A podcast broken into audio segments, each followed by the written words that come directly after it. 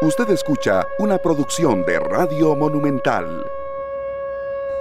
En Radio Monumental, la radio de Costa Rica, al ser las 3 y 5 minutos, iniciamos esta tarde en compañía de César Salas en Controles, de nuestro director Esteban Aronne, un poco lejos de la cabina, pero a la vez cerca también. Con la tecnología estamos a un clic de distancia y su servidor Sergio Castro O'Sullivan con un programa lleno de información, información especial para tomar mejores decisiones y por supuesto con buena música, con un día espectacular, con el tráfico de alguna manera controlado, nosotros procurando también siempre que usted tenga paciencia, que sea cortés en carretera, que reciba también las cortesías de los otros choferes y demás personas que están con derecho de, circulación, ¿verdad? Nosotros tenemos la oportunidad de ser felices y estar cada día mejor la canción con la que iniciamos hoy muy importante y también con un mensaje muy especial, ya que hoy estoy mejor que ayer, dice esta canción de Diego Torres, que es impresionante, no solo la letra, sino un artista que nos tiene acostumbrados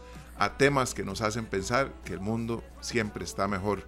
Bueno, esta es una percepción y esperamos siempre estar impregnados de este tipo de pensamientos. Esteban Aronne, bienvenido a esta tarde allá a la distancia desde el Centro de Convenciones.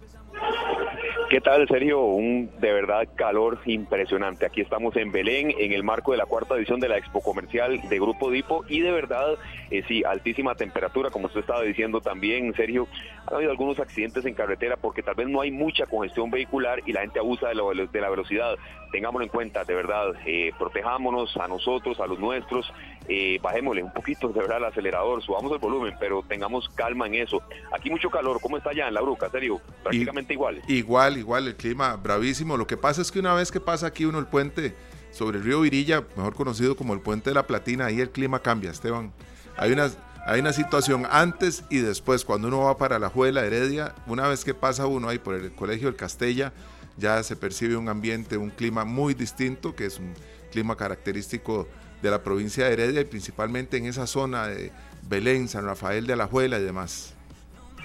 Claro, serio. Y una consulta le iba a hacer también. Eh, hay mucha congestión vehicular en las inmediaciones de, de, donde están los estudios de Central de Radios, Puente Juan Pablo II y demás, porque viera que aquí sí hemos visto mucho, no tanto en el sentido de San José a la Juela, viceversa, sí, a la Juela hacia San José, mucho carro y he visto sobre todo mucho camión. Eh, son días en los que tal vez no hay mucha congestión vehicular, todavía las clases no han arrancado, no han arrancado del todo, pero sí eh, siempre hacemos eso en, materia de tránsito. Ahora es una hora de mucha de mucha audiencia que tenemos en carretera. Estamos con una situación medio complicada, como bien lo, dice usted, desde Alajuela hacia San José, ¿verdad? Se ve que el tráfico está lento, pero fluido, ¿verdad? Que eso es muy importante, tener paciencia, porque son muchos los vehículos que ingresan a la capital y realmente pues la salida no es tan complicada. Ayer que nos, nos dirigimos hacia el centro de convenciones, llegar allá es muy sencillo el regreso sí, yo creo que eh, alrededor de las 5 y 30 de la tarde entre el Real Cariari y el sector de la Uruca aquí por el puente Juan Pablo II, yo tardé aproximadamente 55 minutos. Sí, parecido, parecido, Entonces, a tenerlo en cuenta. Estaremos ahí más adelante con un nuevo contacto. Muchas gracias a usted y a todos los amigos oyentes de Monumental, la radio de Costa Rica en el programa esta tarde, a los que están con nosotros en el Facebook Live, Canal 2 Costa Rica y también, por supuesto, a los que están en www.monumental.co.cr. Bienvenidos. Le agradecemos mucho a don Hernán Rodríguez, gerente de ventas de Grupo Dipo, que está con nosotros para hablar de esta cuarta edición de la Expo Comercial Grupo Dipo. Más de mil clientes, 35 socios comerciales. Don Hernán, ya el segundo día de, de reuniones, de encuentros, ¿cómo les ha ido? Vemos mucha gente, vemos mucho positivismo, caras como, como de gente muy contenta exhibiendo sus productos, haciendo encadenamientos. Eh, ¿Cómo van esos primeros primeras horas de encuentro? Muy contentos, la verdad es que muy contentos. Hemos, las expectativas han sido superadas en cuanto a, a, la asistencia de parte de los clientes. Cada día ha sido como un día eh, temático, Ayer fue mucho enfocado precisamente a la parte de las pymes, a la parte de los pequeños y medianos empresarios. Eh, tuvimos la presencia de, de personeros del gobierno, eh, de don Daniel Suchar, eh, entonces estuvo bien interesante. Hoy ha sido un día más enfocado en la parte de todo lo que es en hoteles, bares, en restaurantes, licoreras. Y bueno, usted lo, lo puede ver acá, gracias a Dios estamos con bastante, bastante gente y estamos esperando todavía para ahorita, para la tarde, que se venga más gente, porque hoy terminamos tarde, hoy es una un espacio no solamente de cercanía con nuestros clientes, sino también de, celebración y de poder mostrarles todo lo que podemos hacer a nivel de esos, de esos conceptos, de esos canales específicos. Entonces hoy nos vamos con horario extendido hasta por lo menos las 9, 10 de la noche. Bueno, que dicho, acompañados de buena música también estamos oyendo por acá.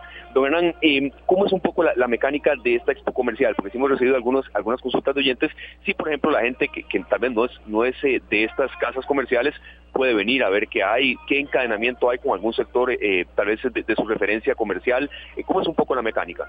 Bueno, es una, una expo que está muy dirigida principalmente a lo que son a lo que son clientes o negocios que no le compran por algún motivo a Dipo, pero que están precisamente en industria de pulpería, mini super, eh, restaurantes, licoreras, en bares, en hoteles, en toda la parte de supermercados eh, importantes.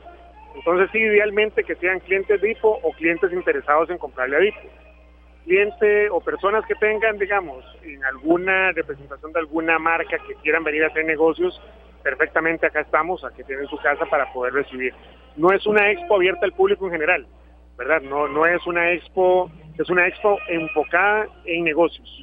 Entonces, sí, las personas que recibamos es precisamente para poder cerrar alguna alianza comercial, un negocio, el poder ofrecerle toda la parte del portafolio de nuestros 35 proveedores eh, y poder ofrecerle promociones exclusivas que solamente en la expo vamos a tener. Y hay algún detalle, un detalle muy importante y es la parte de que a todos esos, esos clientes que tengamos durante estos días acá, vamos a estar haciendo una rifa de 10 órdenes de compra de 5 millones de colones cada una para precisamente premiar la lealtad de todos esos clientes que nos acompañan. Claro, ahí nos estaban hablando de esa rifa. Esa rifa eh, está abierta, digamos, todo el resto de la exposición hasta el próximo jueves. ¿Será en un día específico? ¿Cómo, cómo podemos incentivar a la gente que participe también? de los clientes que nos visiten durante estos días hasta el jueves. De hecho, el jueves vamos a cerrar con un evento muy bonito, un evento que le llamamos el Corona Sunset, y en ese evento es cuando se va a hacer ahí mismo, no se van a tener que esperar muchos días después, ahí mismo vamos a hacer la premiación, vamos a sacar a los ganadores para que de una vez la gente venga, nos visita y se vaya sabiendo quién ganó a casa de vuelta. Bueno, qué buena estar la mecánica. No para la gente que nos está escuchando en el carro, fuera de Costa Rica, tenemos mucha audiencia también, eh, gente que está en sus casas, en sus trabajos. Explicar un poco, Grupo Dipo, en qué consiste, eh, cuál es la, mecánica de acción que tiene, quiénes lo conforman.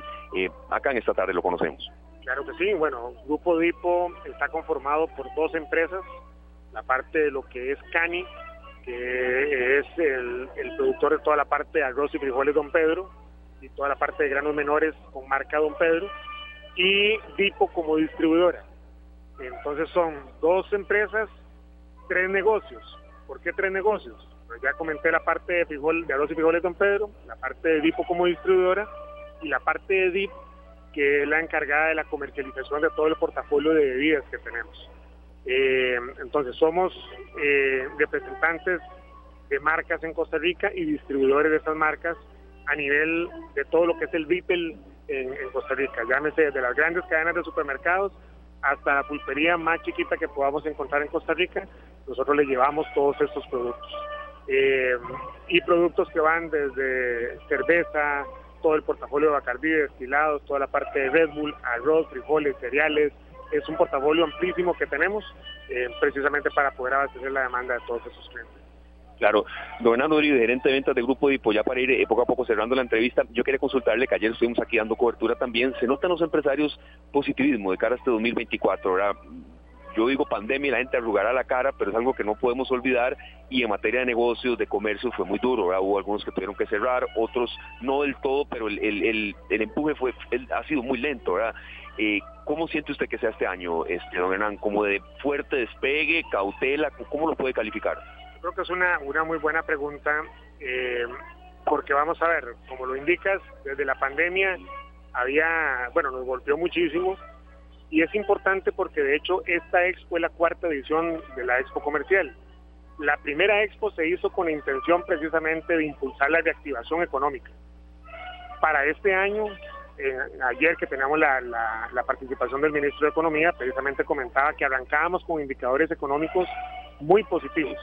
Entonces, sí estamos visualizando desde el punto de vista del entorno macroeconómico un muy buen año para el 2024 pero creo que ahí es donde, como dicen, en las buenas y en las malas, en las malas estuvimos presentes, ahorita que vienen tiempos mejores, queremos estar todavía más presentes para poder asegurarnos de toda esa reactivación económica que necesitamos tener a nivel de nuestros clientes, a nivel del país en general. Entonces, muy positivos y por eso queremos arrancar el, el, año con la ruta 24, como le estamos llamando a esta expo, para poder arrancar con el pie derecho.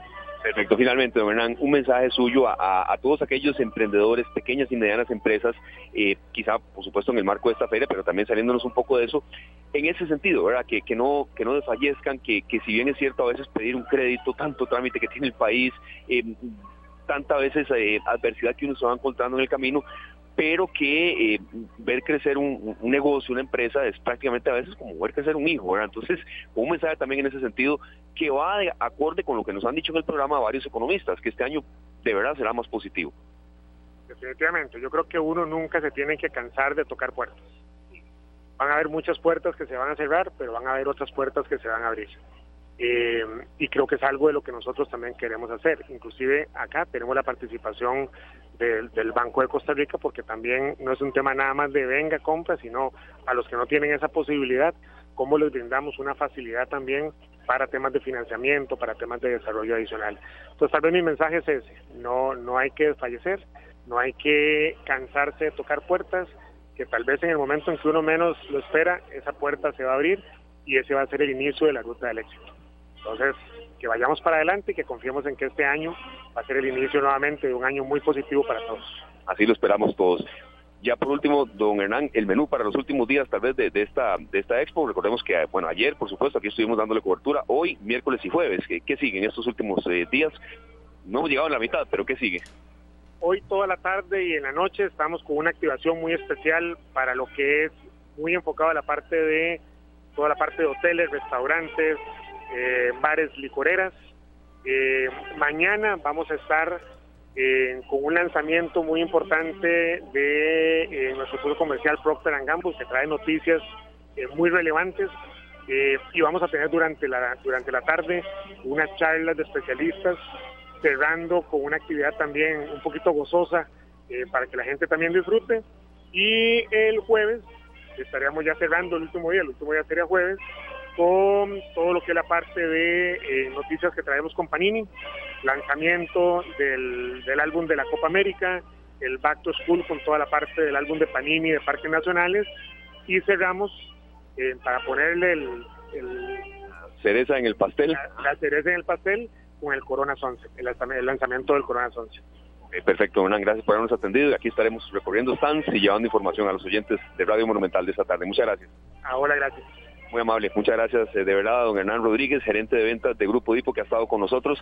Sergio, eh, le comento que sí hay mucha mayor participación de la que hubo ayer. El primer día es un poco para conocer, para reactivar, para conocer un poco de inversiones y demás. Y ya en el segundo sí, pues hay mucha participación ya de gente haciendo algunos encadenamientos productivos.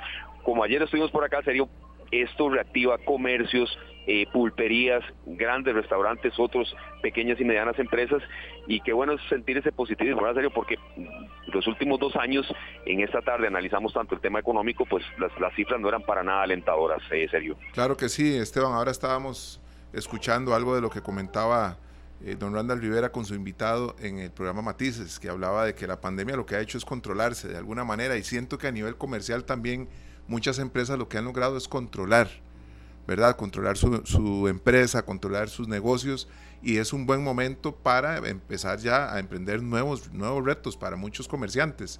Esta feria precisamente le trae grandes oportunidades a pequeños, medianos y grandes empresarios que quieran eh, pues eh, tener como aliado al Grupo Dipo, que de verdad esto es impresionante lo que vimos ayer y yo me imagino que hoy el movimiento es aún mayor y por supuesto que también las posibilidades van creciendo conforme avanzan los días. Este sorteo que van a hacer, que me parece que para un empresario que tiene un restaurante o el negocio que tenga de comidas, un bar o igual una pulpería o un mini mercado, lo que tengan, recibir un premio de 5 millones de coronas en, en Mercadería Esteban es un premio muy importante. Claro, sería más arrancando el año, cuando uno está como delineando presupuestos o, viendo acciones. Ya después de la pausa, sería vamos a tener por acá a un representante de eh, restaurantes, de cadenas de restaurantes, de cadenas también de hotelería, de los que tienen que ver mucho con también proveeduría de bebidas y comidas, eh, para ver un poco cómo, cómo, cómo pinta el 2024, que sin duda alguna, sí, es bueno mm, como no tampoco lanzar campanas al vuelo, ¿verdad? Serio, como que tampoco es un año en el que podremos contratar, eh, a ver, eh, con un porcentaje que se nos salga de la medida, ¿verdad? Que, que se incrementarán salarios, se debe ser muy mesurado pero sí con un discurso más alentador que el que fue en el 2022, ni se diga el 2021, y de lo que fue el 2023. Entonces, eh, es básicamente este mensaje. Nosotros estaremos por acá recorriendo stands y demás, y, en pocos minutos volveremos acá desde el centro de convenciones, Salón Talamanca 1, donde eh, de verdad el ambiente es... Eh, de mucho positivismo en materia de economía en esta cuarta edición de la Expo Comercial Grupo Dipo. Usted sigue por allá con más, don Sergio Castro. Claro que sí, Esteban. Nosotros vamos a ir al corte con una canción maravillosa del Río Roma. La canción se llama Gracias un Millón. Ya volvemos y también volvemos a conectarnos con Esteban Arone allá en el centro de convenciones. Las 3 con 27 minutos en esta tarde acá en Radio Monumental, la radio de Costa Rica. Nosotros disfrutando de una tarde espectacular. Por supuesto que ya nos confirman en Facebook nuestros amigos que también en todo lado el calor está presente y que por supuesto vamos a tener que vivir en un verano maravilloso como son los veranos en, en Costa Rica, ¿verdad? Que podemos nosotros eh, disfrutar ya sea de vacaciones o de nuestro camino al trabajo, regreso a casa. Igual nosotros siempre vamos a pretender que usted a través de la información que esta tarde le trae tenga la oportunidad de tomar mejores decisiones. Esta semana nosotros presentes allá en Centro de Convenciones en Heredia por la ya eh, anunciada cuarta edición de esta feria maravillosa que nos trae el Grupo Dipo y que le permite a muchos, a muchos comerciantes ser parte de algo que les puede traer muchos beneficios. La cuarta edición de la Expo Comercial Grupo Dipo en el Centro de Convenciones tiene como invitado muy especial a Esteban Arón, director de esta tarde, que nos trae más información. Esteban, bienvenido de nuevo. Muchas gracias, muchas gracias, Sergio. Seguimos pasándola muy bien acá en el Salón Talamanca 1 del Centro de Convenciones, como usted mencionaba, acá en Belén y eh, en el marco de la cuarta edición de la Expo Comercial Grupo Dipo. Eh, serio, usted que tiene que muchísima relación por conocimiento, por familia y también por, por, negocios, por supuesto también, eh, el sector de bebidas, el sector de alimentos sufrió mucho en pandemia, ¿verdad? Eh, aquí está con nosotros ya don José Pablo Castro, que es gerente eh, de la parte comercial de bebidas de Grupo Dipo. Y serio, fue muy duro en el sentido de que la reactivación fue lenta y eso afectó muchísimo al sector comercial, específicamente de alimentos y bebidas. Esteban, el asunto es que muchos negocios lograron quedar ahí, ¿verdad? Abiertos, pero no con, las finanzas de forma saludable. Así es que cuando uno escucha a algunos propietarios de negocios que cierran después del 2022, 2023, uno dice, pero logró sobrevivir la pandemia, sí, claro, pero con un montón de deudas o con un montón de retos que no se pudieron este, eh, sobrepasar, ¿verdad? Entonces creo que ahora es una buena oportunidad a través de esta feria y toda la información que nos traen, eh, poder ver las opciones que tienen muchos que quieren retomar estos negocios o que bien quieren fortalecer los que ya existen, Esteban. Correcto, correcto. Es un poco la línea incluso de lo que se está mencionando por acá. Don José Pablo Castro, entonces, eh, del grupo DIPO del área específica de bebidas, ¿Cómo van visualizando ustedes este año? Ya luego vamos a hablar un poco de la, expo comercial acá y lo que ustedes están ofreciendo, pero en el sentido de reactivación, de que quizás será un año mejor que el 2023, si ni se diga de ahí hacia atrás, ¿verdad?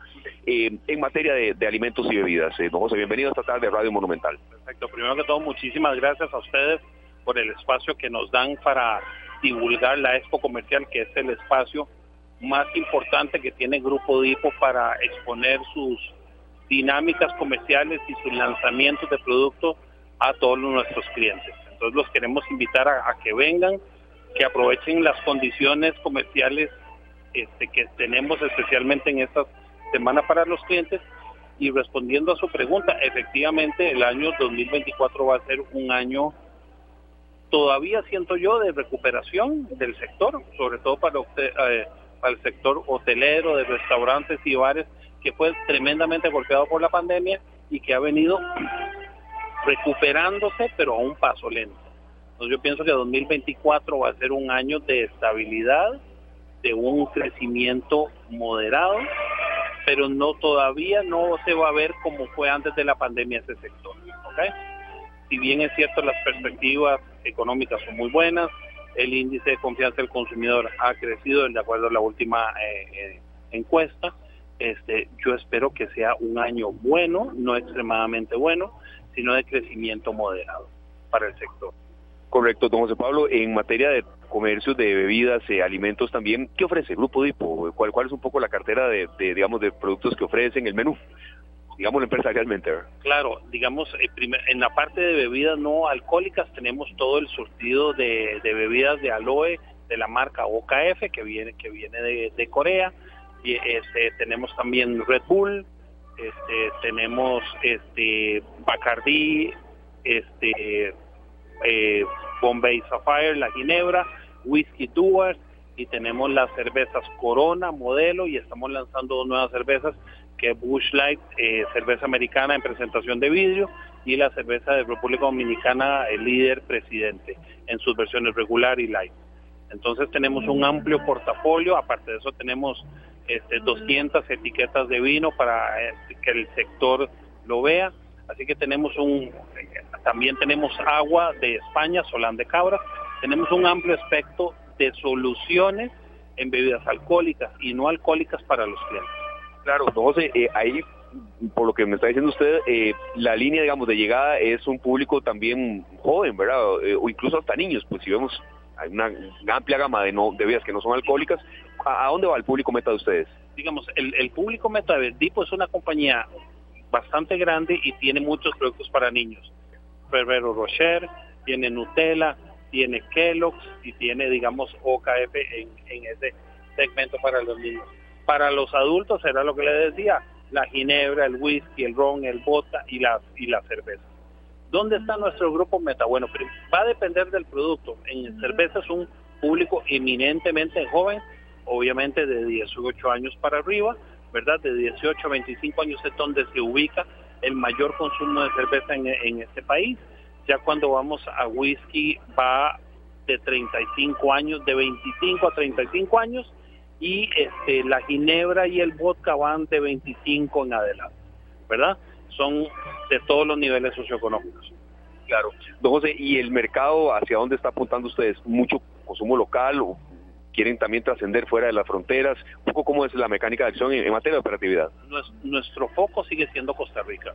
Lo que nosotros queremos seguir es apoyando al sector de hoteles, bares y restaurantes que tiene que terminar de recuperarse después de la pandemia y nuestro foco está en Costa Rica. Este, más bien es hacer crecer el sector en lugar de pensar en, en otros países, lo que nosotros queremos es que el consumo crezca en este país y que nuestros clientes estén en una mejor situación y que estén que sus clientes y las familias estén mejor. Ese es el, digamos la primera disposición del Grupo Dipo.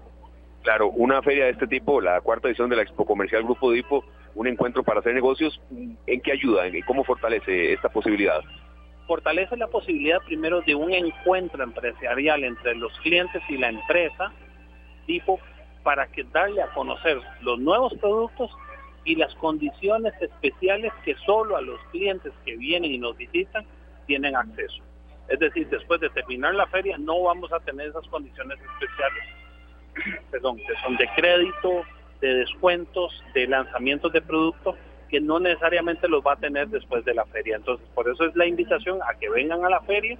o nos han invitado, nos han llegado un montón de clientes del sector de hoteles, bares y restaurantes y esperamos que en estos días nos sigan viniendo para seguirlos apoyando, porque en esos encadenamientos y en esos apalancamientos es donde la economía costarricense sigue creciendo. Claro, ya por último, don José Pablo, eh, fue muy bueno que, ayer estuvieran aquí autoridades de gobierno ¿verdad? Este, y representantes también de analistas económicos ¿Qué sienten ustedes que tal vez necesitan más por parte de autoridades gubernamentales? No sé si acceso a créditos que sean más fáciles de obtener o, menos tramitología. Ayer estábamos conversando con algunos representantes de algunas instantes que están por acá, que a veces un trámite se demora mucho, pero bueno, la respuesta la tiene usted, ¿verdad? Para, que sea más eh, acelerado el crecimiento. Yo creo que la función de cualquier gobierno es que sea mucho más fácil el poner, el sacar una empresa, el lanzar un producto, toda la parte de tramitología debería de ser mucho más fluida. ¿Ok? Eso es en general para cualquier gobierno, porque así la economía se mueve mucho más rápido.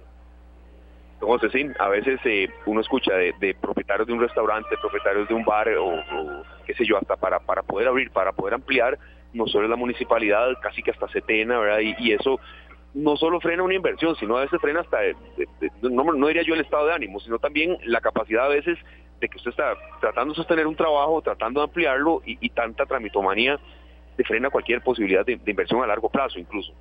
Efectivamente, pero siempre hay que cumplir las reglas del, y las leyes y, lo, y, eso es algo que tiene que cumplir esta empresa. O sea, nosotros le podemos pedir al gobierno que sea mucho más fríos, pero siempre hay que cumplir las reglas independientemente de que sean cortos o largos los trámites, siempre hay que cumplir la ley y siempre hay que apegarse a los procedimientos que nos den la municipalidad, CETENA, que usted lo nombró, o cualquier otra entidad gubernamental, hay que cumplir eso.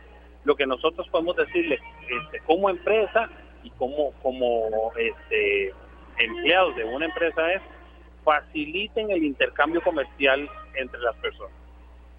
Eso siempre lo vamos a pedir totalmente ahí, ahí coincido absolutamente con usted. El hecho de que a veces uno no comparta, que sea tan lento de meses, no quiere decir, por supuesto, que la gente se lo tenga que saltar, ¿verdad? Eso, pasa. Eso pasa, pero hay que apegarse a la ley y hay que trabajar con el gobierno, no solo pedirle al gobierno, sino trabajar con él, porque puede ser que no tenga la experiencia para trabajar en eso. Entonces también los empresarios pueden aportar con ideas y con soluciones para que el gobierno facilite el intercambio comercial. Don José Pablo Castro, muchísimas gracias, de ha sido un gran gusto conversar con usted y aquí estaremos dándole cobertura toda esta semana a esta expo comercial de Grupo Dipo y eh, buscando que más eh, encadenamientos se puedan dar. Perfecto, muchísimas gracias y darle la bienvenida y ojalá nos visiten cada vez más. Muchas gracias, de verdad, don José Pablo Castro, quien es gerente del área comercial de bebidas de Grupo Dipo, dándonos también un panorama serio a, usted allá en cabina, pues eh, escuchando sobre reactivación, sobre posibilidades de inversión y sobre todo también en el hecho de que eh, es cierto, sí, hay trámites que se deben cumplir eh, y no es que se deben, tienen que aunque esto a veces nos lleve mucho tiempo. Yo sí siento, serio, en, esto que estábamos conversando con José Pablo, que em, por más, digamos, mm, mínimo que un encadenamiento productivo algún empresario crea que acaba de eh, lograr enganchar, eso mucho le va a favorecer, serio. A veces de, pequeñas piedras se va haciendo un gran camino y eso es parte incluso del mensaje que hoy está en una de las charlas que se están brindando por acá. Claro, Esteban, es que vamos a ver, eh, bien claro tienen quienes inician un negocio, ya sea de comidas, de bebidas, y, ambas, ¿verdad? Que normalmente eh, el negocio de alimentos y bebidas es de trámites a veces que pareciera que no se acaban. Y cuando termina de presentar uno, ya el, último, el que le quedaba, el primero que presentó ya se venció, va de nuevo. Y entonces creo que hay que tener mucha paciencia, pero hay que llenarlos todos para poder trabajar en orden y poder pues tener la paz de que el negocio abrió y que va sobre ruedas, ¿verdad?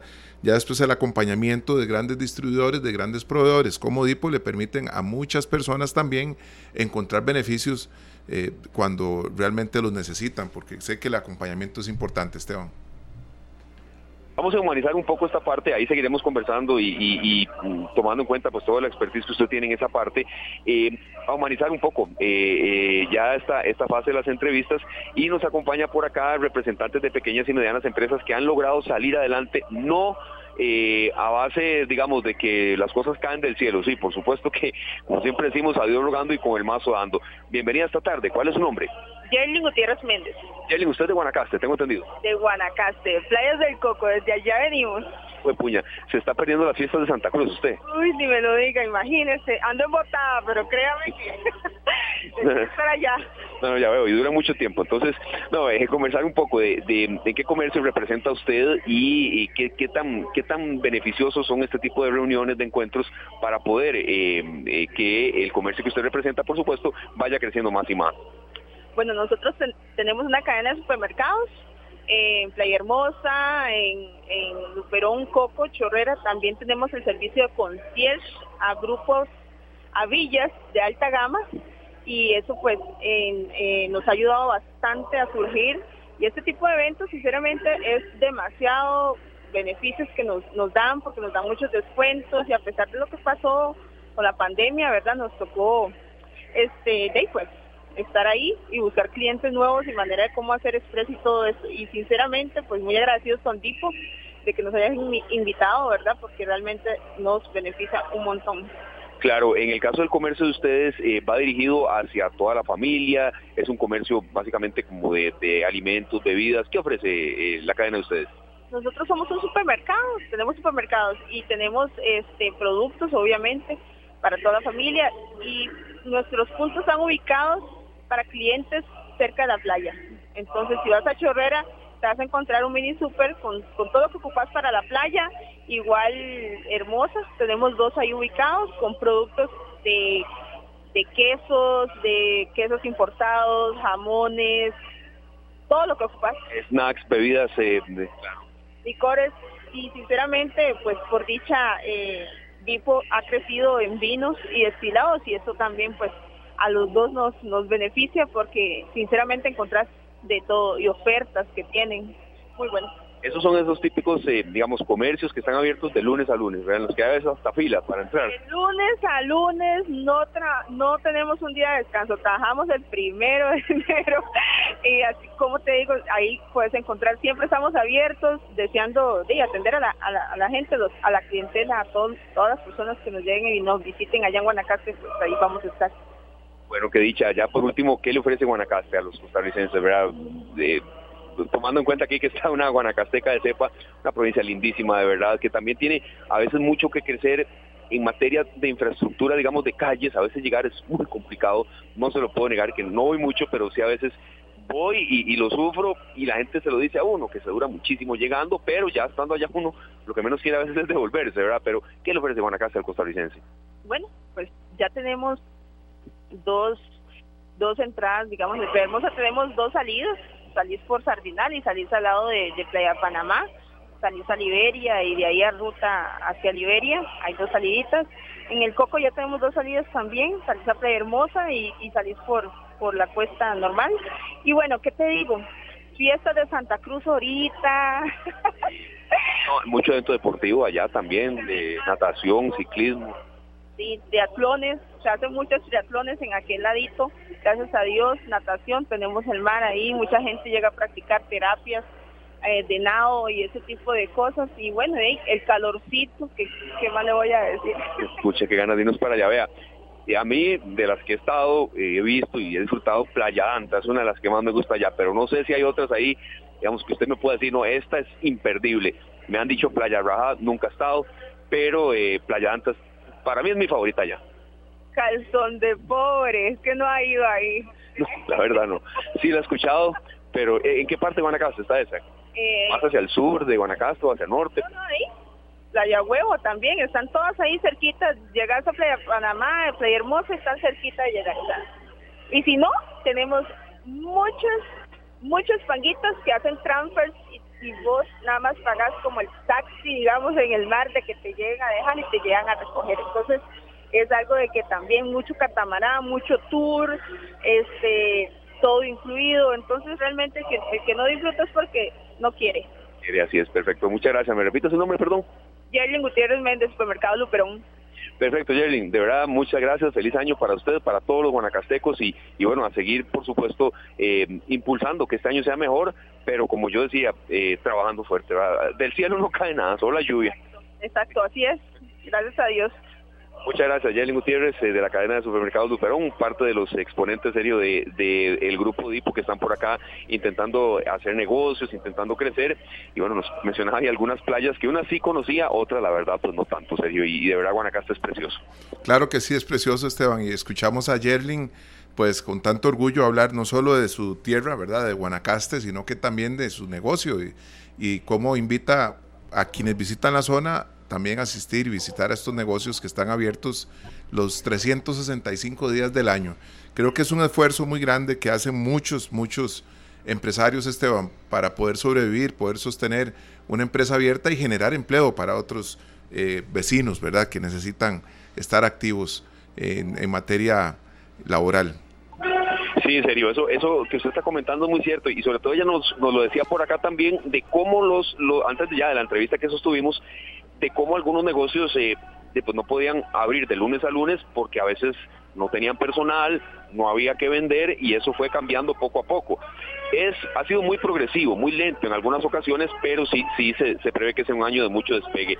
Y viera, la verdad, de lo bonito de, de, lo que es la radio, ¿verdad? Serio, soy yo que y César, que estamos enamorados de este medio de comunicación, como en los ojos y la mirada de ella se veía la satisfacción de ya luego poder decir que ya pudieron abrir de lunes a lunes, contratar más gente y ver a veces que en algunas épocas como esta del año, por cierto, eh, de hay filas a veces y, tienen que... Eh, cerrar el local por momentos de tanta gente que les está llegando. Y ojalá que el 2024 les siga trayendo buenas noticias a todos ellos, Sergio. Esteban, que así sea. Nosotros felices de poder compartir estas historias, ya que sabemos que así se motivan muchos más empresarios que están tal vez atravesando por un momento difícil y ven en estos testimonios que sí se puede salir adelante, que no hay que, no hay que bajar la guardia, ¿verdad? Y creo que también hay muchos que están apenas tomando la decisión de iniciar un nuevo eh, pues qué sé yo, un bar, un restaurante. Imagínate la ilusión con la que se abre un hotel, por ejemplo. Bueno, vos que también tenés a la familia ahí, a tu hermano en este negocio, creo que eh, la ilusión con la que se abren todos los emprendimientos, cafeterías, restaurantes, bares, es tan grande que lo único que uno necesita es que quienes lo acompañen sean personas y empresas leales para poder salir adelante. Correcto, serio. Y, sobre todo también tomando en cuenta que em, como es un poco el espíritu del programa de nosotros, ¿verdad? Esta tarde, escuchando a los especialistas. Ellos eso no lo hacen solos, ¿verdad? Aquí están precisamente en esta expo eh, luchando, pero también asesorándose de qué manera tener un encadenamiento, cuándo sí contratar, qué en épocas del año tal vez es mejor de tener un poco de cautela y es parte un poco de, esta expo eh, comercial de Grupo Dipo, la cuarta edición, guiar a los pequeños y medianos empresarios. Sergio, vamos ahora a hacer una, una pausa, ya usted nos dice con qué seguimos y también un breve impasse, ¿verdad? De la, de la información de esta expo, porque también ha habido otras noticias. Eh, estábamos conversando usted y yo en toda la preparación del programa de hoy, que bueno, el volcán Poás está fuerte en su actividad también, hay otras informaciones que vamos a compartir y un poco de prevención, no está de más, siempre de la mano de los especialistas. Volveremos por después, por supuesto, por acá, con más sobre todo historias humanas, pero también hay mucho que compartir en otros, en otros campos de, de la vida nacional e internacional, don Sergio. Claro que sí, Esteban, vamos a volver precisamente con esa con esa nota en torno al volcán Poás y esta nueva erupción que se registró este lunes. Mientras eso llega, vamos a la pausa con música. Acá nos llega este gran cantautor desde España, como lo es don Miguel Ríos, con una canción lindísima que se llama Todo a Pulmón. Ya regresamos. Esta tarde en Radio Monumental, la radio de Costa Rica, bien como hablábamos antes del corte, hablábamos de algo que está sucediendo allá en el volcán Poás, donde se registró una nueva erupción este lunes. Y es por eso que nosotros tenemos como invitado a don Javier Pacheco, experto en vulcanología de la Universidad Nacional, que nos va también a acompañar con este tema tan importante que sabemos que a muchas personas que están aprovechando el clima y estos días eh, de verano para asistir a este gran parque, pues eh, le interesa esta información y en, general a los costarricenses. Don Javier, bienvenido a esta tarde de nuevo. Muchas gracias por acompañarnos. Buenas tardes, con gusto. Un placer, un placer, don Javier. Vemos este nuevo registro que se da este lunes en el volcán Poás y queríamos que usted tal vez nos explicara un poco qué está sucediendo y cómo podemos tomarlo quienes teníamos planeado ir por ahí de paseo o bien simple y sencillamente acercarnos a observar este coloso. Sí, el volcán Poás empezó como desde el año pasado, más o menos como mediados del año pasado, a incrementar un poco levemente la, temperatura del lago. Esto hace que eh, empiece a, mermar el, nivel del lago. Igualmente, eh, debido a la falta de lluvia, el lago ha empezado a, mermar todavía más y hace más fácil eh, que gases que están atrapados debajo del lago eh, logren salir a la superficie y se forman este tipo de erupciones tipo geyser. Eh, son como las erupciones de un geyser que podemos ver en Yellowstone, en Islandia, en cualquiera de estos lugares donde hay geysers, eh, que son erupciones debido a un cambio brusco de vapor de agua, digo, de agua líquida a vapor de agua y eso hace que salga material del fondo del, lago y gases y y vapor de agua salga de una manera explosiva y forme este tipo de erupciones tipo geyser como la que vimos ayer al mediodía. Sin embargo, el volcán desde el año pasado, desde más o menos desde noviembre, incrementó la actividad de este tipo de erupciones, principalmente por lo mismo, por, eh, por el nivel del lago ha ido bajando lentamente y probablemente un, un ascenso de gases magmáticos calientes eh, afectaron el sistema hidrotermal, lo que es la, laguna del, del Poas y más abajo, y esto empezó a producir este tipo de erupciones tipo geyser que se fueron incrementando eh, principalmente en diciembre y luego en enero. Y la semana pasada ya empezamos a ver una gran cantidad de este tipo de erupciones muy pequeñitas, eso sí, eh, muy pequeñitas, algunas alcanzaban hasta 200, 300 metros de altura, como la que vimos ayer, la de ayer alcanzó más o menos unos 200 metros, eh, y poco a poco se ha ido liberando esa energía que fue por producto de un ascenso de, calor o de gases calientes hacia, hacia la superficie y se ha ido, eh, ha ido mermando la actividad. Sin embargo, eh, un peligro que todavía está presente es que eh, en el momento en que el lago se seque completamente, los gases van a salir directamente a la atmósfera. En este momento, el agua del lago sirve como lo que hace es ayudar a que los gases no salgan directamente, sino que son parte absorbidos por el agua, parte son eh, entran en reacciones químicas con el agua y se precipitan los, los, minerales, pero cuando el agua desaparece, ese, ese, ese, efecto disminuye y los gases empiezan a salir directamente a la atmósfera. Eso es lo que podría producir, podría generarse dentro de unas semanas y eh, esos gases pues, son bastante, bastante nocivos. Afortunadamente en Costa Rica los vientos soplan de este a oeste y por lo tanto van a soplar hacia, hacia el oeste eh, y, no van a afectar el mirador, que es donde, donde la gente, los turistas llegan a ver la belleza del, volcán del volcán Poás. Y hasta ahora el volcán Poás pues, no ha producido ninguna afectación el parque continúa abierto y, simplemente mantiene las, las normativas que ellos tienen. En el momento en que haya mucho gas, eh, cierran, cierran el parque hasta que el gas eh, eh, tenga otra dirección, hasta que el viento cambie de dirección y se lleve el gas para otros lados. esas son las normativas que siempre han tenido, eso no importa en qué época del año ocurra.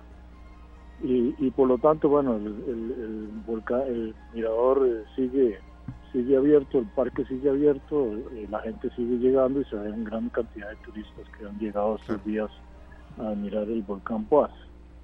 Don Javier, siempre la curiosidad pues eh, eh, le llega a muchos turistas y quieren tal vez acercarse a esta zona.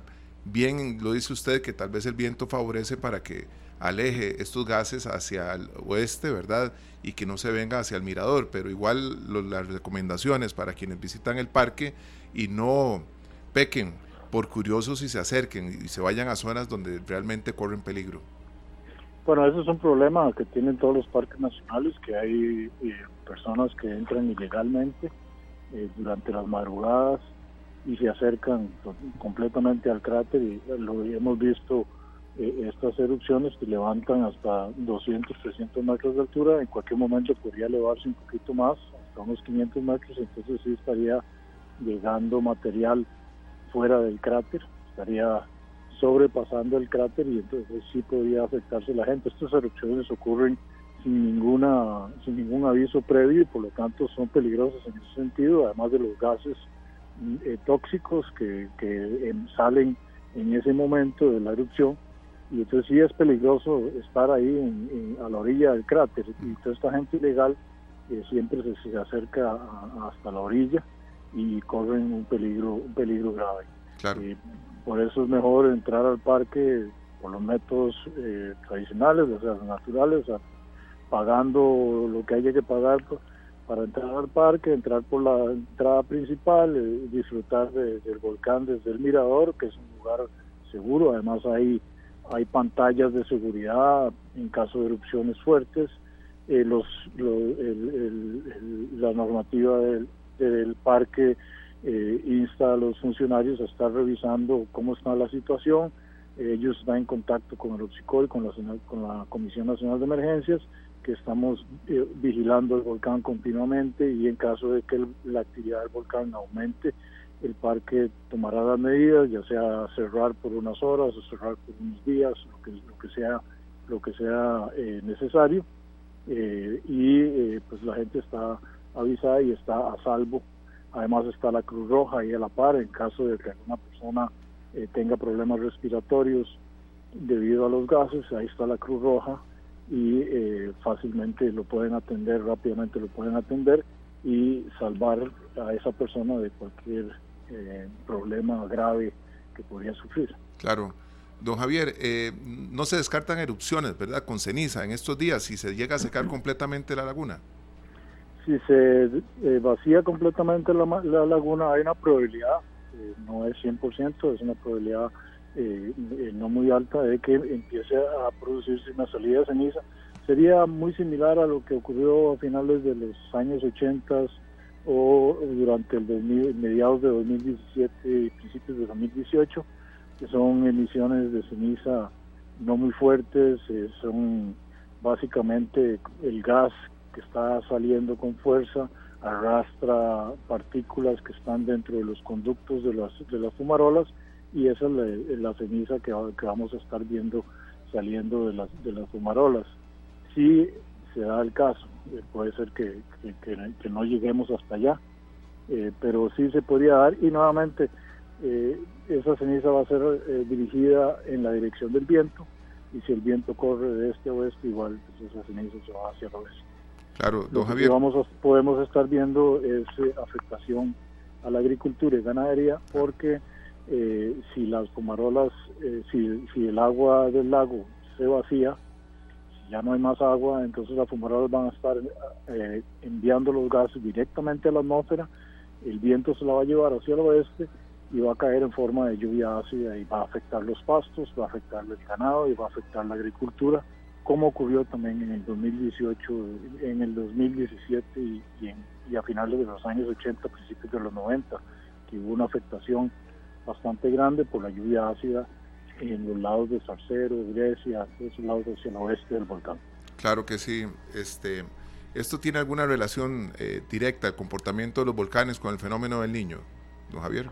No, la única relación es que eh, los lagos, como ya no reciben aporte eh, diario de, agua, y como los lagos están muy calientes, tanto el del Rincón como el como el Poas son, son lagos cratéricos y por lo tanto tienen unas temperaturas muy altas, el, el, agua se está evaporando y no hay un reemplazo de esa agua que se está evaporando, tanto por, la, por el calor del, de, de, las fumarolas como por la misma actividad volcánica, esas erupciones pues arrojan una gran cantidad de agua hacia afuera del, lago eh, y también hay mucha evaporación en la misma durante la misma eh, erupción eh, mucha del agua se, convierte en vapor y por lo tanto entonces el nivel del lago sigue bajando. Pero es, eh, digamos, la relación es indirecta en el sentido de que el, el, niño lo que produce es una falta de agua, una, una deficiencia de la lluvia y entonces el lago no se puede reponer por esa, esa constante evaporación y actividad freática que, que, que está ocurriendo. ¿Existe en algún lugar del mundo, don Javier, reservorios de agua para lagunas de volcanes? Eh, en realidad todas las, las, cordilleras volcánicas son tremendos eh, reservorios de agua. Eh, lo vemos con, el Barba, el Barba es la mayor reserva de agua del Valle Central, el volcán Poás por sí mismo es una gran reserva de agua, el volcán Rincón de la Vieja también es una gran reserva de agua, pero eso, digamos, esa reserva de agua está en todo el edificio volcánico. Claro. Y, la parte que está siendo afectada en este momento es debajo exactamente de la laguna del Paso. Entonces, otras regiones eh, del, mismo edificio volcánico no están siendo afectadas y se mantienen, mantienen su caudal, mantienen su, eh, eh, su, cantidad de agua y, vemos que, las nacientes alrededor del Barba, alrededor del, perdón, alrededor del Paso, alrededor del, del Rincón de la Vieja eh, continúan con un caudal muy similar al que, al que tenían antes de, esta actividad. Y lo que se afecta principalmente es alrededor de los conductos eh, volcánicos que están centrados debajo del, cráter y, ahí es donde más o menos va a haber un abatimiento del nivel del, del, agua, pero el, el, resto del reservorio de agua del, volcán se mantiene con, con una buena cantidad, o sea, no, no, no, no hay mucho abatimiento en esos lados. Mucha afectación. Y vemos eh, muchas veces también que el lago del Arenal, ¿verdad? Eh, sufre también en, cuanto a su nivel, se ve disminuido por el tema del clima y la afectación que hay con la escasez de lluvias. Vamos a ver, ¿qué distingue al volcán eh, Poás de los demás volcanes del, país? Bueno, el volcán Poás y el volcán Rincón de la Vieja son, son volcanes especiales en el mundo porque contienen un lago cratérico. O sea, dentro del cráter hay un lago con, agua, no es un volcán seco, son volcanes húmedos y eso afecta eh, el tipo de, de, actividad volcánica que, ocurre. Son pocos los volcanes que tienen eh, lagos cratéricos, hay volcanes en Nueva Zelanda, hay volcanes en Indonesia, hay volcanes en Japón, pero son muy pocos en realidad. Y, entonces el caso del volcán Poás y el volcán del Conde de la Vieja son, son, nuevamente son volcanes especiales, son volcanes que la comunidad científica internacional los ha estudiado, con, principalmente el volcán Poás ha sido estudiado por muchos científicos en todo el mundo por su, su naturaleza, por ser ese, esa, esa especialidad de tener un lago cratérico que, los hace diferentes de, otros volcanes como el Irazú, el, Turrialba, eh, que son volcanes eh, del tipo más secos, a pesar de que tienen un, sistema, un, acuífero bastante grande, esos volcanes eh, son volcanes más secos porque el conducto generalmente es, no, no, hay, no hay un lago cratérico y eso hace que se comporte diferente. Qué interesante esto, ¿verdad? Porque realmente nosotros tenemos muchos volcanes. Hasta hace unos días me enteré yo que el volcán Turrialba y al volcán Irazú se les conocía como los volcanes gemelos también, ¿no, Javier? Eh, es que es un edificio, eh, los dos edificios están, están muy cerca y eh, se, ha, se ha visto con estudios científicos que el magma que puede subir desde, desde, desde el manto terrestre hacia, hacia la superficie puede generar una,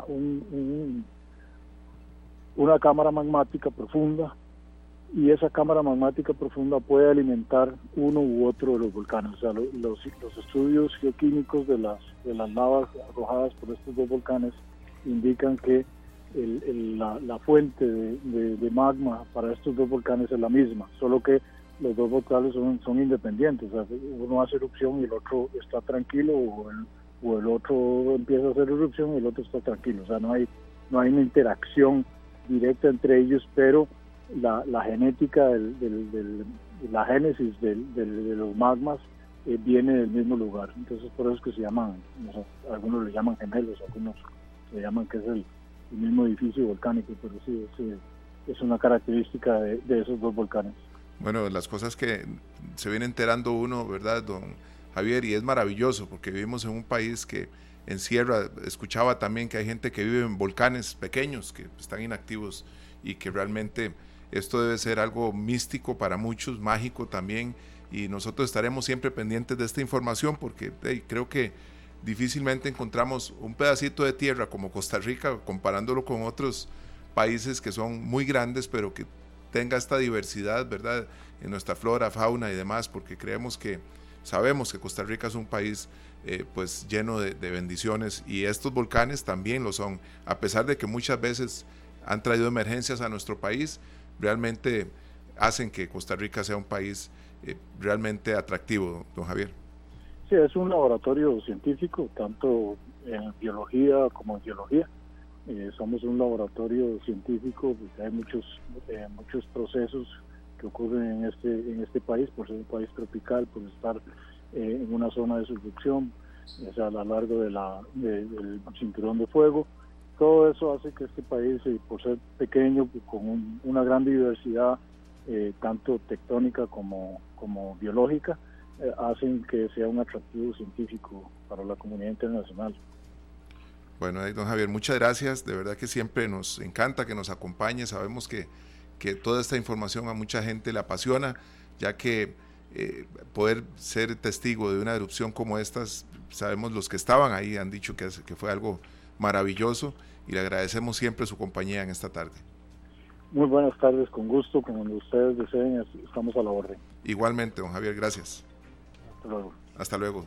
Nos acompañaba don Javier Pacheco, experto en vulcanología de la Universidad Nacional, y hablábamos sobre esta erupción que se reportó en el, en el volcán Poás recientemente, que fue vista por algunos turistas que estaban en la zona y que ha causado pues una buena impresión, no deja de causar también algún susto en algunas personas también y que genera también precaución para muchos. Pero bueno, dicen los expertos como don Javier que esto es normal y se debe precisamente a la escasez de agua en la laguna del volcán. Con esto nosotros vamos a, la próxima pausa. Ya venimos con más información desde el Centro Convenciones con Esteban Aronne por allá, que nos trae muy buenas noticias y por supuesto que mucha información importante para tomar mejores decisiones. Como dice Pablo Alborán, Gracias. Ya regresamos con más en esta tarde. Las 4 con 23 minutos en esta tarde escuchamos a Vanessa Martín con un canto a la vida, canciones que realmente nos ponen a pensar en cómo vivir mejor, cómo tener un mejor entorno y siempre de la mano con los buenos programas de radio en donde podemos llenarnos de información que nos permitan tomar mejores decisiones. Sabemos que cantearle a la vida va a ser mucho más sencillo. Esteban Aronne, bienvenido de nuevo acá en esta tarde. Sabemos que allá en el centro de convenciones el movimiento es increíble. Así es, eh, Sergio, continuamos acá en el Salón Talamanca 1 del Centro de Convenciones, donde la estamos pasando muy bien y sobre todo estamos hablando de encadenamientos productivos en el marco de esta feria eh, comercial que se da y sobre todo también aprendiendo eh, de algunas cosas que uno ha tal vez leído un poco, investigado, pero también que eh, aquí cuando las ve eh, en vivo y a todo color, por supuesto que aprende más. Nos agrada de verdad muchísimo eh, presentar acá en esta entrevista a don Santiago Artavia. Hay una, y él nos va a aclarar un poco más si se trata de una profesión, una carrera o una disciplina que se estudia, que es mucho más allá que mezclar bebidas, ofrecerlas y sobre todo también darlas a la gente, ¿verdad? Eso es básicamente lo que nosotros estamos aquí pues conociendo y también aprendiendo. Don Santiago Artavia, bienvenido esta tarde acá a Monumental, estamos cubriendo en vivo pues esta Expo Dipo y también conociendo, ¿verdad? Y aprendiendo mixología. Bueno, mixología pues es, es un arte que hoy en día pues se ha puesto muy de moda también, pero viene de tiempo atrás, de parte de lo que era la alquimia, hacer la transmutación de los líquidos a metales preciosos y en sí pues viene un sinfín de, de fórmulas como el famoso gin and que se llegaba a utilizar como forma medicinal, que hoy en día lo tomamos de forma recreacional y en sí pues la mixología tiene como mucha historia. Se empezó a conocer acá pues en el resto del mundo también como los bartenders, las famosas personas que llegaban y hacían estos cócteles y estas mezclas que les encanta a todo el mundo y los mixólogos se llegan a especializar más en la materia de lo que son los destilados, de lo que viene siendo pues las formas de mezclar, las formas ideales para trabajar los botánicos con las bebidas destiladas y en sí crear bastantes cócteles y eso es donde hoy en día está la mixología, en lo que es el estudio y la elaboración de cócteles ricos para que la gente los pueda llegar a degustar. ¿Cuál es su función en el grupo de Santiago? Y qué, interesante esto que nos está mostrando, porque yo estoy seguro que mucha gente no, no lo conoce muy a fondo, ¿verdad? Claro que sí, en Grupo Dipo pues este, yo soy el especialista en el área de destilados, doy las capacitaciones, entrenamientos, las asesorías, elaboro los menús para los bares, hoteles, restaurantes, veo nivel país, entonces damos las asesorías y la guía del el uso de los destilados de nuestro portafolio de destilados y también la forma ideal de mezclarlos con nuestros mixers, por, por ejemplo manejamos bebidas como lo que es el OKF, el Red Bull, el suero, manejamos diferentes tipos de cerveza, no solo destilados, y también manejamos pues lo que es ron, tequila, whisky, ginebra, manejamos el ron Bacardí, el tequila patrón, manejamos el Grey Goose, manejamos cazadores, Bombay Tafal como nuestra ginebra, Grey Goose como nuestro vodka, y en sí pues este, nuestro portafolio es muy amplio y mi misión es de que el bartender en sus lugares de trabajo sepan crear los cócteles con un servicio perfecto. Entonces toda la, la misión que yo tengo a nivel país con el grupo DIPO y eh, acompañarlos en este bonito mundo de la coctelería. Problema porque me dio un poquito de sed. yo, yo quería pues consultarle un poco, tal vez a veces la gente no sabe que esto es mixología mucho más allá que el clásico bartender, ¿verdad? O sea, hay preparación, hay estudios y hay una capacitación también que, que siguen ustedes. Claro que sí, en sí, pues este, a nivel regional hay muchos eventos de coctelería o de destilados, ferias, Barra México, en México, en Ciudad de México, que se hace dos veces al año, se trabaja una en New Orleans, en Estados Unidos, hay escuelas internacionales de coctelería como la IBS, que es donde yo me certifiqué, en Barcelona, pues ahí salimos y tomamos certificaciones internacionales, entonces es casi que una carrera este, de, de mucho práctica y de mucho estudio en sí a nivel mundial, pues este, hay que estar bien preparados con todo lo que son tendencias y los nuevos destilados que vienen este, saliendo y tomando auge, como hoy en día lo viene haciendo el tequila en su momento, el mezcal, ahora el sotol, la raicilla, ya este, la coctelería con todos estos destilados que vienen poniéndose en auge, este, hay que estar muy preparados en la forma de mezclabilidad luego de ellos. Santiago, yo quería consultarle, ¿esto se puede definir como una carrera, una profesión o, digamos una, una de especialización? Me surge esa duda. Sí, esto viene ramificado de mucho de la parte de la gastronomía también, porque acordémonos de que hoy en día pues hay muchos muchos cursos especializados en gastronomía y se ve parte también de lo que viene siendo la mezclabilidad, la parte de café y todo, y este el sommelier también tiene que ver este toda esa parte gourmet, entonces nosotros somos una rama también que nos tenemos que especializar mucho, pero más en la parte líquida, eh, se ve mucho parte técnica, mucha certificación internacional, muchas universidades este, técnicas como el Politécnico he visto que, que trabajan también estas partes de eh, carrera de coctelería, hay escuelas privadas, yo tengo una escuela privada de coctelería también, entonces este, educo a bartenders que hoy en día están trabajando no solo en Costa Rica, sino afuera, están trabajando en Dubái, están trabajando en Estados Unidos, en los mejores hoteles de, de acá del país, pues es la gente que invierte, se educa y este, lo toma como una bonita profesión. Claro, yo quería consultarle también, Santiago, por ejemplo, eh, eh, tal vez aquí es un evento más de, exhibición, de, encadenamientos y demás, y el trago, bueno, el, cóctel se puede preparar con calma, con tiempo, pero cuando se está a veces en, un evento masivo, que es esa fila, que hay mucha gente, ¿cómo lograr eso de, atender rápido a la gente, pero que no pierda el sabor, que no pierda, digamos, la preparación buena y, que se sirva un producto de calidad? Y ahora de que eso es la práctica la práctica es esencial, ¿por qué? Porque en la práctica usted puede lograr a mantener la calma, concentrarse. Son muchas recetas, muchos estándares internacionales, con eh, muchos requisitos que te piden el cliente, varios clientes a la vez. Entonces hay varias especificaciones que si puedes este, consumir azúcar, no puedes consumir azúcar, que te gusta una bebida con menos alcohol, te gusta el mocktail, que hoy en día está muy de moda, que son cócteles sin alcohol, este, que son este, eh, bebidas este, gluten free, por ejemplo. Eh, ahí te van, te van pidiendo muchas especificaciones, entonces el bartender tiene que estar capacitado para llegar a crear de dos, tres, cuatro, cinco, seis bebidas a la vez momentáneamente con todos los requisitos que te solicitan y todo eso se logra a través de la práctica.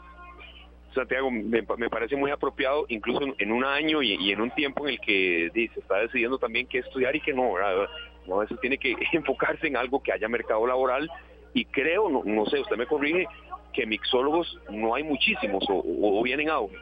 Y de que viene en auge porque, como te comentaba, mucha gente empieza con la carrera de bartender, hay muchos lugares que te dan la carrera de bartender, pero ya más, especializados tienes que ir afuera a, llevar las capacitaciones y todo. Y pues la gente le gusta mucho, ¿por qué? Porque el sector turismo, que es muy base de Costa Rica, el, dar trabajo en el sector turismo, pues se ocupa gente bilingüe, gente que atienda al cliente, al extranjero y le, y le dé ese... ese eh, eh, atención carismática, muy del pico y profesional, dándole una bebida de, estándar internacional, porque recordemos de que la gente que viene aquí a Costa Rica ha, ido alrededor del mundo, probado cócteles en diferentes bares, en diferentes hoteles de, gran estándar, entonces no nos debemos quedar atrás. Entonces, eh, en sí, pues es una bonita carrera que deberían de de tomarse el tiempo, la gente que no sabe qué dedicarse, pues se lo recomiendo también, es de mucho estudio y de mucha práctica, porque la experiencia no se compra, es el dicho, pero este, si tienen la pasión y les encanta todo esto, no solo el tomar bebidas destiladas, pues nuestro dicho es el consumo responsable, el tomar un cóctel y una y un vasito con agua, pues se lo recomiendo, es una profesión que les va a encantar. Bueno, la experiencia se va adquiriendo con el tiempo. ¿Cuánto puede durar una, estudiar esto? no, no, meses, no. En, sí, pues este, hay lugares donde se llegan a tomar tres meses en técnico, llevando lo que son la, carrera de mixología en sí, eh, con certificación internacional y todo, pues estamos hablando que el lunes a viernes vas a llevar clases, sábado vas a ir a llevar este prácticas y todo, este, hay carreras de un año, hay carreras de dos años, eh, yo tengo 20 años ya trabajando en el ámbito de, hoteles, bares y restaurantes, en lo que es la parte de bebidas también. Entonces lo complementas con la práctica, pero alrededor de un año a dos años ya puedes estar bien afinadito con todas las prácticas y todo lo que requiere pues una carrera como lo es la mixología y ahí ya luego lo puedes complementar con lo que viene siendo sommelier, con barismo y pues de mi parte yo empecé con la parte de gastronomía como gastronomía internacional y molecular, estudiándola afuera. ahí puedes hacer un complemento de carreras muy llamativos Después ya puedes ponerte un restaurante, una cafetería, un bar o puedes trabajar en asesorías como lo que es en mi caso, trabajando con, con Grupo IPO a nivel país, la mezclabilidad de nuestros productos. Perfecto, Santiago, muchas gracias, feliz año y bueno, que, siga em, innovando y también creando esto que, también es parte de una cultura gastronómica que, va creciendo en el país. Muchas gracias, de verdad. No, gracias a ustedes, más bien por este, formar parte de este encuentro eh, comercial que estamos haciendo con Grupo Dipo y la verdad es que nos sentimos muy agradecidos de que nos acompañen en esta excelente feria. Perfecto, muchas gracias de verdad, Santiago Artavia, mixólogo de profesión y que de verdad, serio, sí, sí, hemos, incluso en el programa nos han comentado sobre eso, pero eh, ya una, una cosa es ver eh, el detalle con que se prepara cada trago, cada cóctel y que la preparación, por supuesto, eh, depende de muchos factores. Y bueno, seguimos aprendiendo también, de verdad, serio, algo que, que sí sabíamos, lo hemos comentado allá en el programa, pero ya otra cosa es con alguien que, que lo ha estudiado y sobre todo que lo, que lo trabaja con, con una exactitud y una precisión serio que de verdad es de admirar. Claro, Esteban, es que no, no, es tan fácil como decir voy a mezclar este licor con aquella liga, por decirlo así, y, ya queda listo un trago. Ellos tienen una profesión muy interesante y una responsabilidad muy grande también, ¿verdad? Porque el mezclar licores con, con este tipo de, ligas no es fácil. Y, y, como te digo, puede venir alguien a inventarse un trago, pero puede más bien jalarse una torta uno. Correcto, correcto. Y tiene también mucha demanda en materia de eh, gente que consume alcohol, gente que no consume alcohol, eh, ha, habido, y nos estaba explicando don Santiago, como mucha divergencia también. Ha habido como creciendo en materia de consumo y bueno, es parte de lo que también estamos eh, viendo y acá dándole cobertura en esta eh, cuarta edición de la Expo Comercial Grupo Dipo, más de mil clientes y 35 socios. Ya ahora en este segundo día, serio, lo que, lo que viene es un poco más de, eventos de esparcimiento, de reuniones específicas de encadenamiento de pequeñas y medianas empresas y sobre todo también ya tomando en cuenta que para mañana se seguirá dando mucho impulso al sector de eh, comercios como hoteles, como restaurantes y como pequeñas y medianas empresas que buscan eh, encadenamientos para eh, surgir más en el 2024. Es un poco el panorama que tenemos por acá, aprendiendo, conociendo y también dando mucho impulso a la parte humana, ¿verdad? Porque detrás de estos comercios siempre hay mucha gente que, lucha por salir adelante y por este año buscar, ojalá, mayor cantidad de contrataciones. Esteban, ayer este, la degustación era de bocadillos, habían algunas cosas por ahí. Hoy el mixólogo está haciendo una degustación también de cócteles y demás. Correcto, correcto. Aquí estamos viendo desde gin tonics hasta, eh, se me va el nombre, mojito, mojitos, eh, mojito cubano. Eh, estamos viendo también unos cócteles que están hechos mm, con base en, bebidas energizantes, en, alguna medida también. Y esa es una pregunta que yo quería hacerle, ¿cómo no perder la esencia cuando es algo de exhibición, que tiene todo el tiempo el mundo para prepararlo, ¿verdad? que no hay ese mar de gente a veces pidiendo, solicitando un cóctel, un trago, y él nos menciona mucho que el tema de la experiencia es, fundamental. Eh, hay algunas imágenes que estamos captando y que las vamos a compartir, por supuesto, en el Facebook Live más adelante o en otras ediciones de esta tarde, de cómo la esencia puede ir mezclada también con una gran habilidad de, manos, del, por supuesto, de, la persona que lo está preparando, pero sin eh, apresurarse mucho y tampoco teniendo en cuenta que esto es un modelo de, negocios también, ¿verdad? Que no puede eh, específicamente la persona demorar mucho en la preparación de un trago cuando hay a veces mucha gente, o de un cóctel cuando hay mucha gente que está solicitándolo. Entonces, eh, hay otra parte aquí que nos estaba mencionando también antes de la entrevista, que es la parte de la higiene, ¿verdad? La parte de la higiene, la parte de, lavado de manos, que eso no se puede perder, eh, la depuración del hielo, ¿verdad? No, no, no se puede ofrecer así tampoco tan a la ligera, y también la limpieza de cada uno de los materiales que se utiliza por acá cíclicamente en, en, la preparación de todos estos cócteles. Eh, aprendimos también por acá en este otro sector y estaremos muy pendientes, dándole cobertura tanto eh, para mañana como para el próximo jueves, ya el día de cierre de esta cuarta edición de la Expo Comercial Grupo Dipo. Ahí estaremos serio dándole cobertura mañana cuando haya más encadenamientos, eh, otras opciones de ventas. Tendremos también más información sobre los álbumes Panini y, por supuesto, tomando en cuenta las necesidades de nuestros amigos oyentes. Claro que sí, Esteban. ¿Va, a probar alguno de, esos cócteles que está ahí o no? Vea, con ese calor que hace, tengo mis ojos sobre uno que es un, un, un, cóctel por acá eh, sin licor, ¿verdad? Por supuesto que es como una especie de piña colada. Ahí le cuento a usted y a César y a los amigos oyentes también ya mañana, pero sí, si hay alguna gran variedad. Me estaba comentando mucho eso, que crece bastante el mercado de los eh, de los de las personas que eh, quieren mm, cócteles sin licor. Incluso aquí está por acá Santiago, vamos a aprovecharlo unos minutos más, eh, tomando en cuenta que, está en la preparación de, un cóctel por acá y que es una pregunta que ha surgido mucho que queremos eh, evacuar.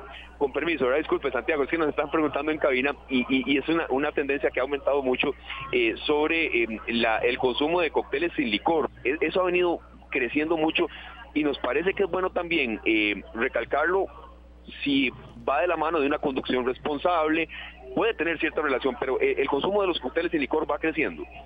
Vieras de que eso se está poniendo muy de moda, viene lo que es este, Europa, Estados Unidos, está trabajando destilados sin alcohol, está trabajando destilados sin alcohol, se está haciendo tendencia a nivel de los mejores bares alrededor del mundo, ya lo que es en los 50 best, por así decirlo, que son los que califican los mejores bares a nivel mundial. Eh, si vas a este tipo de bares, vas a ver ya en su menú específicamente un lado solo de mocktails, que son cócteles sin alcohol. Y esos cócteles sin alcohol no nos referimos de que son jugos eh, y mezclas de tres tipos de jugos y una soda, no, son, son destilados sin alcohol, ya con diferentes tipos de elementos de mezclabilidad, tal cual lleva la complejidad, un cóctel. Entonces, se están poniendo cócteles complejos sin alcohol y muy de moda a nivel internacional. Costa Rica pues va a tener que llegar en un momento a esa tendencia si seguimos el rumbo de la coctelería, porque si, ves los bares, hoteles, restaurantes están pidiendo y ahora no solo bartenders, están exigiendo mixólogos eh, cadenas hoteleras internacionales están exigiendo ya la carrera de mixología para atender a la clientela en los bares y ellos tienen que trabajar eh, la coctelería sin alcohol. Entonces esa tendencia viene a la alza. y se lo consultaba ya por último, Santiago, eh, porque habrá gente tal vez por el hecho de conducir responsablemente, ¿verdad? evitar el, consumo de licor cuando, cuando se está en algún tipo de evento, pero también por prescripción médica, gente que no puede pues, algún tipo de, consumo de medicamentos que tenga. Entonces, era bueno hacer la consulta. Claro que sí, hay muchas personas que quieren acompañar a alguien pues este a, una noche de, amigos, no pueden consumir alcohol y pues ven en una carta de coctelería algo parecido a un cóctel pero sin, sin grado alcohólico, le va a llamar mucho la atención, pues este, hay mucho público para este tipo de coctelería y para la gente que tiene que manejar luego con su grupo de amigos, pues esta coctelería va genial porque no pierdes los perfiles de sabores, sino lo que no vas a tener va a ser el alcohol, el efecto de, etílico y pues este es una coctelería muy sana que viene a la alza. Santiago, muchísimas gracias, de verdad. Muy amable por la información. Santiago Artavia, que nos, nos hablaba un poco más sobre el tema del incremento de este tipo de bebidas sin alcohol por una serie de condiciones que, él mismo nos explicaba, que por cierto se expresa muy bien, Santiago, de verdad. Eh, mm, eso es eh, una habilidad que debe tener también pues toda persona algún tipo de, desempeño profesional que tenga saber comunicar las ideas. Y de verdad que Santiago Artavia ha sido de lujo en esto serio en estos en esta entrevista que sostuvimos acá en el centro de convenciones. Claro que sí Esteban muchas gracias. Más bien nosotros vamos a ir a la perdón a la última pausa con música pero tenemos saludos acá para Enis Martínez Valderramos que nos saluda, dice que conectado, acá escuchando y viendo esta tarde, Lore Araya también, mi hermana, que nos envía bendiciones, para vos también, Lore, eh, Fabricio Valgen Martín dice saludos a ustedes y dice que mucho calor por todo lado, por acá nuestro amigo Don Frank Ovares que dice que usted ahí está como de paseo con tantas cosas maravillosas. Dice Sergio en cabina de Esteban. Entre, un poco de las dos. ¿Verdad que sí? Dice que reporta que en San Pedro de Barba, perdón, en San Pedro de Santa Bárbara de Heredia está en 26 grados. Así mismo nos reporta don Frank Ovares. Dorita Fuentes Jiménez nos dice que excelente tarde. Gracias por tan bonito programa. Les saludo como fiel oyente desde Guapiles. Muy variados temas cada tarde y nos envía bendiciones también. Así es que con esto nos vamos a la última pausa, Esteban. Mañana nos encontramos nosotros, creo que desde acá nos despedimos. Yo regreso para despedir el programa esta tarde. Muchos éxitos en el regreso a casa. Perfecto, serio. muchas gracias a usted, a César, a todos los compañeros que nos han dado el soporte por acá, Gabriel Murillo, Yanori Chávez, los compañeros de producción también.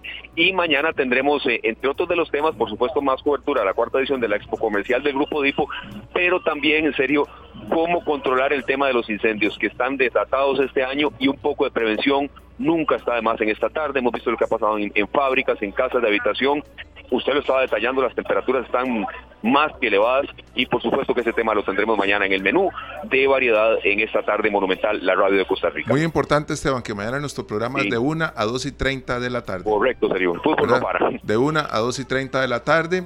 Y tenemos también algo de esparcimiento mañana, porque se viene un fin de semana espectacular con este con esto que se va a pasar en las pantallas IMAX de Nova Cinemas que tiene que ver con la banda Queen. Así es que pendientes de esta tarde, mañana, porque le traemos sorpresas a nuestros oyentes. Vamos con Sting a la pausa y ya regresamos. Las 4 con 50 minutos en esta tarde en Radio Monumental, la radio de Costa Rica, así como nos va a cantar en este momento Bobby McFerrin. Don't worry, be happy. No te preocupes, sé feliz o no te preocupes, diríamos los ticos que voceamos. Con esto nos vamos, mañana estaremos con un horario distinto, ya que viene partido de fútbol a las 3 de la tarde, esta tarde vendrá de 1 a 2 y 30. Mañana nos encontramos de nuevo por acá en el 93.5 FM de Radio Monumental, la radio de Costa Rica. Gracias César Salas en controles, Esteban Aronne a la distancia y mañana de nuevo acá en esta tarde. Don't worry, be happy. Ya viene pelando el ojo. Este programa fue una producción de Radio Monumental.